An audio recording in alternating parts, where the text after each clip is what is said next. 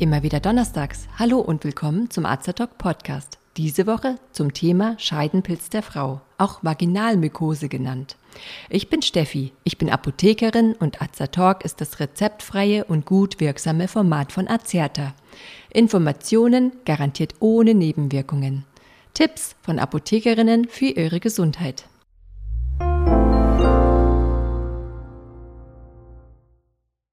Viele Frauen kennen ihn. Für viele ist ein Tabuthema, der Scheidenpilz. Pilze gibt es neben Viren und krankmachenden Bakterien generell auf unserer Haut und Schleimhaut.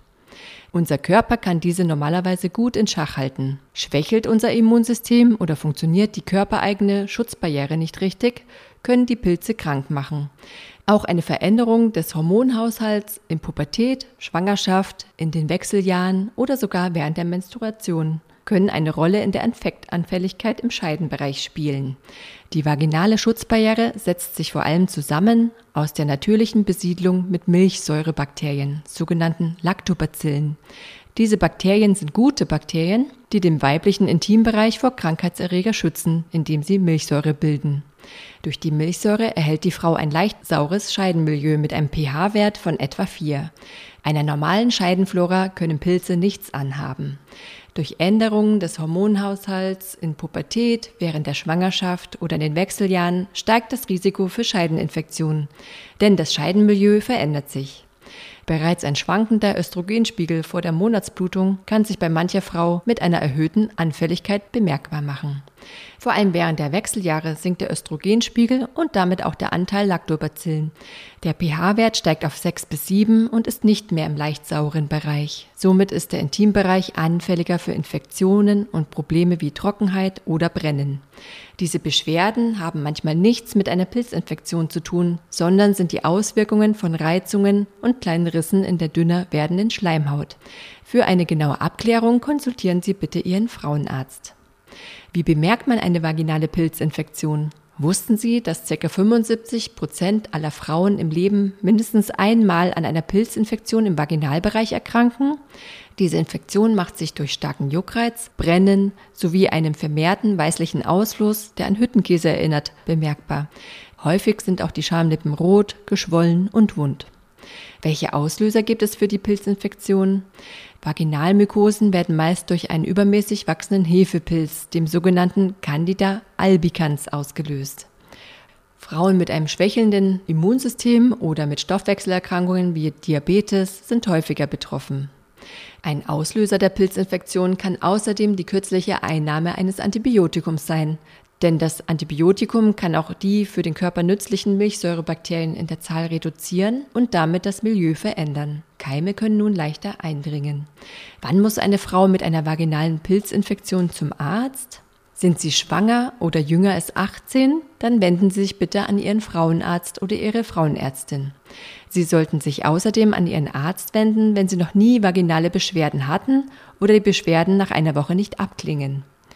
Gehen die Symptome zusätzlich mit Fieber, Schmerzen oder unklaren Blutungen einher oder haben sie Ausfluss, der unangenehm oder fischig riecht, muss ebenfalls eine ärztliche Abklärung erfolgen. Denn hier könnte auch eine bakterielle Infektion die Ursache sein. Welche Medikamente helfen gegen den lästigen Pilz und wie werden sie angewendet? Ein Scheidenpilz lässt sich leicht behandeln. Mittel der Wahl ist Clotrimazol. Dieses Mittel ist ohne Rezept vom Arzt für die kurzzeitige Anwendung im Vaginalbereich in der Apotheke erhältlich. Dieses Medikament hemmt das Pilzwachstum und ist als Vaginalzäpfchen, Tablette zum Einführen oder als Creme in der Apotheke erhältlich. Außerdem werden Kombipackungen angeboten. Hier ist das Vaginalzäpfchen bzw. die Vaginaltablette mit einer Creme kombiniert. Das Pilzmittel muss unbedingt den gesamten Zeitraum, wie in der Packungsbeilage beschrieben, angewendet werden. Das ist wichtig, denn die Beschwerden klingen in der Regel schon vorher ab.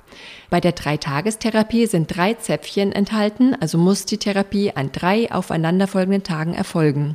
Bei der Eintageskombinationstherapie wird ein Vaginalzäpfchen in die Scheide eingeführt und die Creme muss zwei bis dreimal täglich und wirklich für ein bis zwei Wochen auf den Intimbereich aufgetragen werden. Für die Anwendung von Vaginaltabletten ist in der Packung ein Applikator beigelegt, um die Tablette tief in die Vagina einzuführen. Vaginalzäpfchen oder Tabletten am besten abends gleich vor dem Zubettgehen anwenden, damit der Wirkstoff nachts im Liegen ausreichend lang an Ort und Stelle wirken kann. Nach überstandener Pilzinfektion können Sie die Schutzbarriere wiederherstellen. Dies geschieht mit Milchsäurebakterien in Form von Zäpfchen oder Tabletten zum Einführen in die Scheide. Lassen Sie sich dazu in der Apotheke Ihres Vertrauens beraten. Was bezeichnet den sogenannten Ping-Pong-Effekt? Bildlich vorstellen kann man sich diesen Effekt beim Tischtennis spielen. Der Ball wird von einem Spieler zum anderen gespielt. Mit dem Ball ist hier die Pilzinfektion gemeint. Der Pilz wird wiederholt von einem Partner zum anderen Partner übertragen. Ist der weibliche Intimbereich häufiger von einer Pilzinfektion betroffen, wird empfohlen, zeitgleich den Intimbereich des Mannes mit einer Clotrimazolcreme zu behandeln. Was können Sie denn zusätzlich und grundsätzlich tun, um vaginalen Pilzinfektionen vorzubeugen? Unterwäsche muss täglich gewechselt werden und ist in der Waschmaschine bei 60 Grad zu waschen. Können Sie die Wäsche nur bei 30 Grad waschen, geben Sie einfach einen Hygienereiniger zur Wäsche dazu. Für die Reinigung des Intimbereichs verwenden Sie möglichst keine normalen Seifen, da diese die natürliche Bakterienbesiedlung mit Lactobacillen verändern und die Schutzwirkung herabsetzen. Hierfür stehen verschiedene Intimwaschlotionen zur Verfügung, die auf die jeweiligen Bedürfnisse der Frau abgestimmt sind, zum Beispiel in Schwangerschaft oder den Wechseljahren. Diese Waschlotionen enthalten Milchsäure und unterstützen die Aufrechterhaltung eines sauren pH-Werts. Zu viel Waschen schadet eher, als es nützt. Eine übertriebene Intimpflege reizt die Scheide und zerstört die natürliche Schutzwirkung. Die Pflege soll außerdem frei von Duftstoffen und Konservierungsstoffen sein. Bevorzugen Sie für die Reinigung Waschlappen? Verwenden Sie für jede Waschung einen frischen, da sich auf dem Lappen oft die Keime ansiedeln und vermehren. Für Frauen während und nach den Wechseljahren, die auf hormonfreie Arzneimittel verzichten möchten, stehen Vaginalcremes zur Pflege und Beruhigung des empfindlichen Bereichs zur Verfügung. Bevorzugen Sie gut sitzende Unterwäsche aus Baumwolle, denn ist die Unterwäsche wenig luftdurchlässig oder sehr eng anliegend, können sich Keime besser vermehren. Slip-Einlagen bzw. Monatshygiene mit Plastikbeschichtung verhindern ebenfalls eine gute Luftzirkulation. Zum Abschluss möchte ich noch einige Mythen aufklären. Mythos Nummer 1. Auf öffentlichen Toiletten kann man sich einen Scheidenpilz holen. Öffentliche Toiletten haben häufig den Ruf, hygienisch bedenklich zu sein. Eine Pilzinfektion bekommt man von einer Toilette an sich jedoch nicht. Einer intakten Intimflora kann der Pilz nichts anhaben.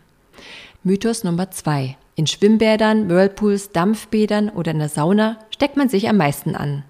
Wie bereits erwähnt, kann einer gesunden Scheidenflora kein Pilz zu Leibe rücken. Chlor wirkt jedoch reizend auf die Intimschleimhaut und damit der natürlichen Barriere entgegen. Hier ist ein wichtiger Tipp, die nassen Badesachen auszuziehen und den Intimbereich gut abzutrocknen. Einen gegebenenfalls verwendeten Tampon sollte man ebenfalls wechseln.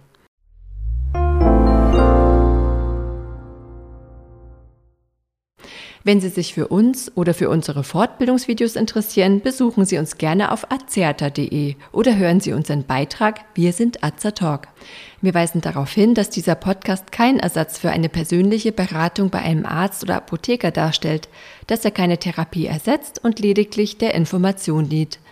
Thematisch erhebt der Beitrag keinen Anspruch auf Vollständigkeit. Vielen Dank fürs Zuhören. Empfehlen Sie uns gerne weiter und bis zum nächsten Donnerstag. Bleiben Sie gesund und informiert.